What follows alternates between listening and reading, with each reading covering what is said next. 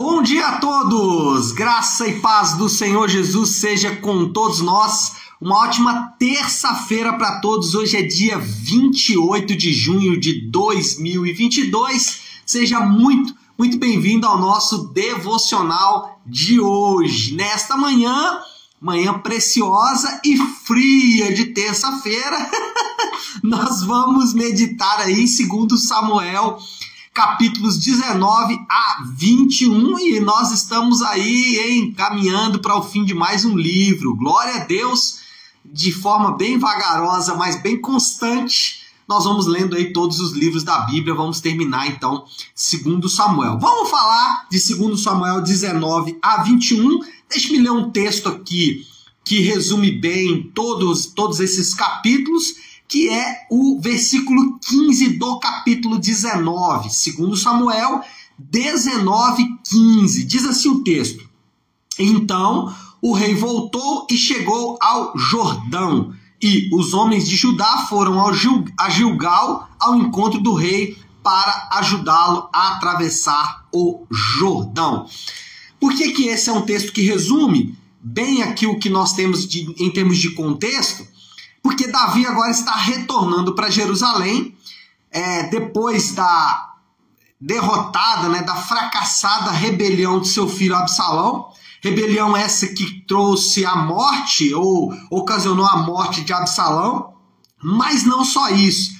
Essa rebelião de Absalão, ela trouxe muito mais danos do que simplesmente a questão da perda de Davi do seu filho, né? o fato de Davi perder o seu filho outros problemas políticos é, e até mesmo religiosos, mas especialmente políticos, vieram depois desta rebelião de Davi. Para não ir muito longe, já no capítulo 20, um outro indivíduo chamado Seba também se rebela contra Davi. Joabe foi o que matou Absalão, acaba de certa forma sendo é, preterido por Davi. Davi faz uma aliança com os moradores de Judá, com um homem chamado Amasa. Mas o principal aqui é a maneira como Davi lidou com as pessoas que ofenderam ele. Quando ele sai de Jerusalém, sai do território é, de Israel, praticamente expulso, escorraçado, muitas pessoas ofenderam Davi. Nós podemos lembrar, por exemplo, que Simei. Vocês lembram lembrar que Simei, né, um descendente de Saul, quando Davi está saindo, Simei chama de assassino, Simeu chama de bandido, faz uma série de ofensas a Davi. Mas não só isso, Ziba, o servo de Mefibosete, alguém que Davi abençoou tanto, mente para Davi, engana Davi, mas principalmente essas foram ofensas pessoais, ofensas diretas. Mas mais do que isso, os próprios moradores do Reino do Norte ofenderam Davi, porque eles se aliaram a Absalão. Absalão não fez uma rebelião sozinho. Absalão teve soldados ao seu lado, teve tribos nas é, é, cidades ao seu lado. Então, Davi agora volta do seu exílio, lá da sua fuga, depois da morte de Absalão, e ele vai ter que conviver com pessoas que o traíram. Ele vai ter que conviver com pessoas que o abandonaram. Ele vai ter que conviver com pessoas que o ofenderam. E aí nós nos lembramos como Jesus também foi profundamente ofendido em sua vida na terra. Podemos lembrar que enquanto Jesus esteve na terra, ele foi ofendido, por exemplo, por judeus. É, os próprios judeus, os próprios da nação dele, os próprios é, compatriotas de Jesus ofenderam Jesus e por diversas vezes essas ofensas aconteceram contra Jesus. Não só contra a divindade de Jesus, contra a sua missão na terra, nada disso mas às vezes contra a pessoa dele mesmo, assim, ofensas gratuitas, né? Podemos lembrar que os samaritanos ofenderam Jesus, porque se os judeus rejeitaram Jesus, especialmente porque ele é, falava sobre a sua divindade, mas os samaritanos também, por conta das suas disputas ali com os judeus, também ofenderam Jesus, também rejeitaram Jesus. Podemos nos lembrar dos religiosos, talvez aqueles que deveriam ser os que mais apoiariam o ministério de Jesus, que eram os religiosos, fariseus, saduceus, escribas, mestres da lei. Esses homens que deveriam receber e receber bem Jesus Eles não fizeram. E quem mais? Os políticos, os reis. É, vamos nos lembrar de Herodes, como tratou Jesus de maneira zombeteira, o próprio Pilatos, enfim, os políticos também ofenderam Jesus. Mas talvez as ofensas piores que ele teve que enfrentar foi as ofensas do seu próprio grupo. Os seus próprios amigos o ofenderam quando, por exemplo, o abandonaram na sua crucificação. Mas não foram só os seus amigos mais próximos. Lembra que Jesus chama a atenção da multidão em algum momento e diz: Vocês só querem pão. Quando eu não der pão para vocês, vocês vão embora. É? Enfim, ele foi ofendido também por aqueles que estavam próximos. Mas por que será que isso aconteceu? Na verdade, se nós pensarmos muito bem, ele sofreu ofensa por nossa causa. Nós o ofendemos. Todos nós o ofendemos em Adão. Lembra que Paulo fala isso em Romanos 5,12? Em Adão, todos nós pecamos. Então, de alguma forma, nós estávamos lá também ofendendo Jesus. Nós também estávamos lá é, ofendendo ao Rei da Glória. Agora a pergunta é: ele suportou essa ofensa, ok? Essa ofensa ele suportou, não só essa, como outras também. Como ele fez isso? E mais, por que ele fez isso? ele absorveu a ofensa e por que ele absorveu a ofensa? Bom, ofensa normalmente está ligada à identidade e ao valor. Por exemplo, por que, que nós ficamos ofendidos? Nós ficamos ofendidos normalmente por dois motivos.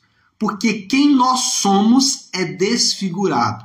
Então, quer ofender alguém? Ofenda a honra desta pessoa. Se você é, se você se sente ofendido, certamente é porque aquilo que você é, se orgulha de ser foi desfigurado. Então, se você se orgulha de ser honesto e alguém ofende a sua honestidade, ofende você.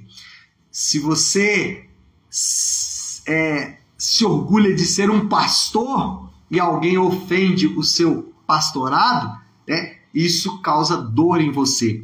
Mas também a ofensa está ligada ao valor. Quando o nosso valor é diminuído, quando aquilo que nós fazemos perde o valor para as pessoas. E aqui está o segredo de Jesus. Por que, que Jesus nunca se sentiu ofendido como nós? Por que, que ele nunca buscou vingança? porque a identidade dele de filho de Deus não podia ser arranhada pela ofensa daqueles homens. Porque o valor dele, a missão dele, que era salvar pecadores, não poderia ser arranhada pela ofensa daqueles homens. E nós somos ofendidos quando isso acontece.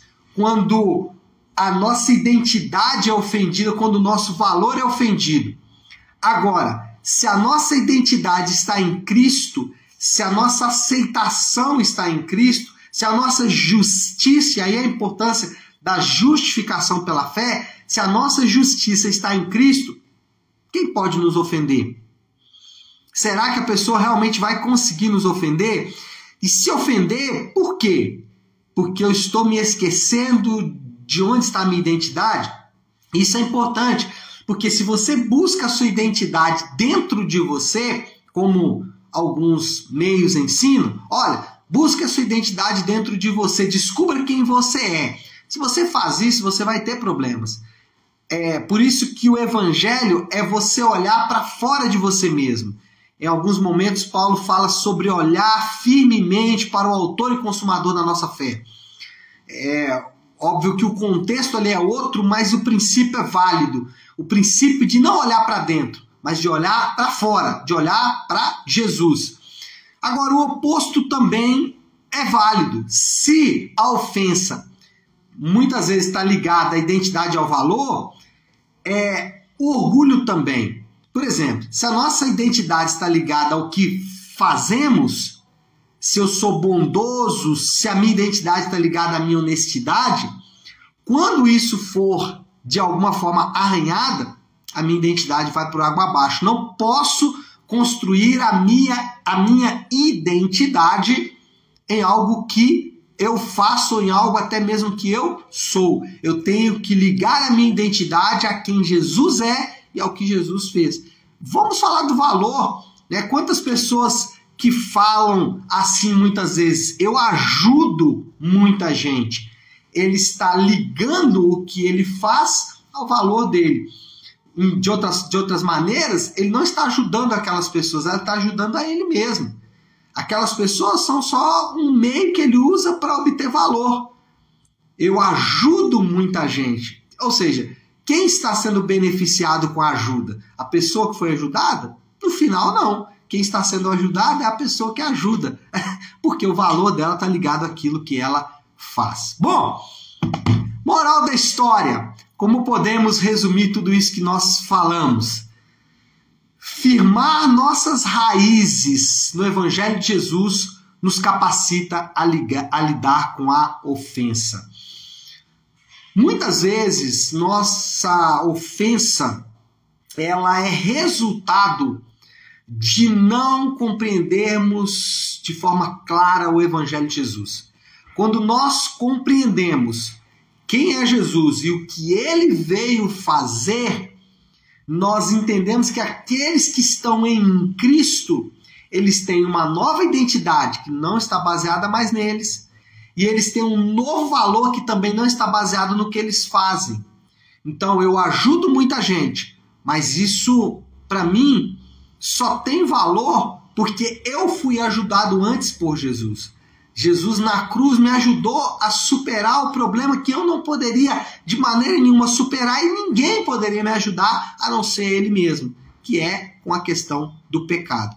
Então, à medida que eu vou firmando a minha vida no Evangelho, na verdade do Evangelho, nas verdades contidas das Escrituras, na verdade da história bíblica e teológica de que Jesus veio e veio para salvar pecadores, quanto mais eu firmo a minha vida nessas verdades, muito menos ofensa eu vou sofrer. E quando você encontrar alguém ofendido, né, e normalmente o ofendido ele tem uma estratégia muito simples, é fácil de ser identificado, o ofendido sai ofendendo. então, quando você vê alguém ofendendo, provavelmente ele é um ofendido normalmente essa ofensa ou essa, esse, essa reação da pessoa está ligada ao fato de que a identidade e o valor dele está ligados ou estão é, é, enraizados neles mesmos e não no Evangelho de Jesus. Então, à medida que você vai firmando as suas raízes no Evangelho, você vai sendo cada vez mais capacitado a lidar com a ofensa em sua própria vida. Bom, Desafio do Léo, eu acho que é bem claro, né? Como lidamos com a ofensa? Pergunte para você mesmo. Como você lida com a ofensa? Como você lida com aquilo que as pessoas fazem com você? Às vezes você prepara aquela refeição, né? As mulheres aí preparam aquela refeição tão gostosa para os seus familiares, e aí quando eles vão ali comer, o que, que eles fazem, né? Eles às vezes não elogiam como você queria ou até faz alguma crítica e isso te destrói. Por que, que isso acontece? É, ou você, homem, né, que às vezes cuida tão bem da casa, paga as contas em dia, administra bem a sua casa e você não ouve nenhum elogio em relação a isso. Como você lida com isso? Como você lida com isso no ministério? A maneira como devemos lidar com a ofensa é enraizando a nossa vida no Evangelho olhando para Jesus e percebendo como Jesus tratou com a ofensa. Aparentemente, Davi foi absolutamente misericordioso, mas se você continuar lendo a história, você vai perceber que Davi, mesmo que de maneira bem sutil, ele tentou vingar daqueles que fizeram mal para ele. É, isso acontece comigo, acontece com você e aconteceu com Davi também. E glória a Deus que não aconteceu com Jesus, que de maneira bem singular tratou com ofensa, entendendo que a identidade dele, o valor dele não estava ligado no que ele fazia ou naquilo que as pessoas falavam em relação a ele. Tá certo, meu povo? Vamos orar, vamos colocar tudo isso aí diante de Deus. Então, se você puder, parem um instante o que você está fazendo e vamos juntos buscar a Deus em oração. Querido Deus, Pai de graça, Deus de amor e misericórdia. Senhor, nós queremos primeiro reconhecer que em muitos casos nos sentimos ofendidos, queremos vingança, queremos retribuição simplesmente porque a nossa identidade e o nosso valor estão ligados ao que fazemos ou aquilo que nós somos. Por isso que aprendemos e obrigado pelo teu filho amado que se entregou por nós para nos dar a identidade que está ligada a ele. Hoje somos o que Jesus é. Somos filhos de Deus porque estamos em Jesus. Obrigado porque o nosso valor não está ligado àquilo que fazemos, mas está ligado ao que Jesus fez na cruz por nós.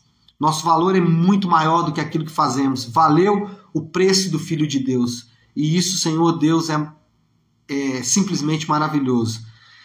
Fincado e firmados nisso, nós podemos lidar com a ofensa na nossa própria vida. Mas pedimos que o Senhor nos ajude, porque muitas vezes vamos nos desviar dessa verdade para assumir a nossa própria verdade. Por isso precisamos da tua ajuda. E é, oramos para que o Senhor nos dê essa condição, que o Senhor derrame essa graça sobre as nossas vidas. Oramos assim, em nome do teu Santo Filho Jesus.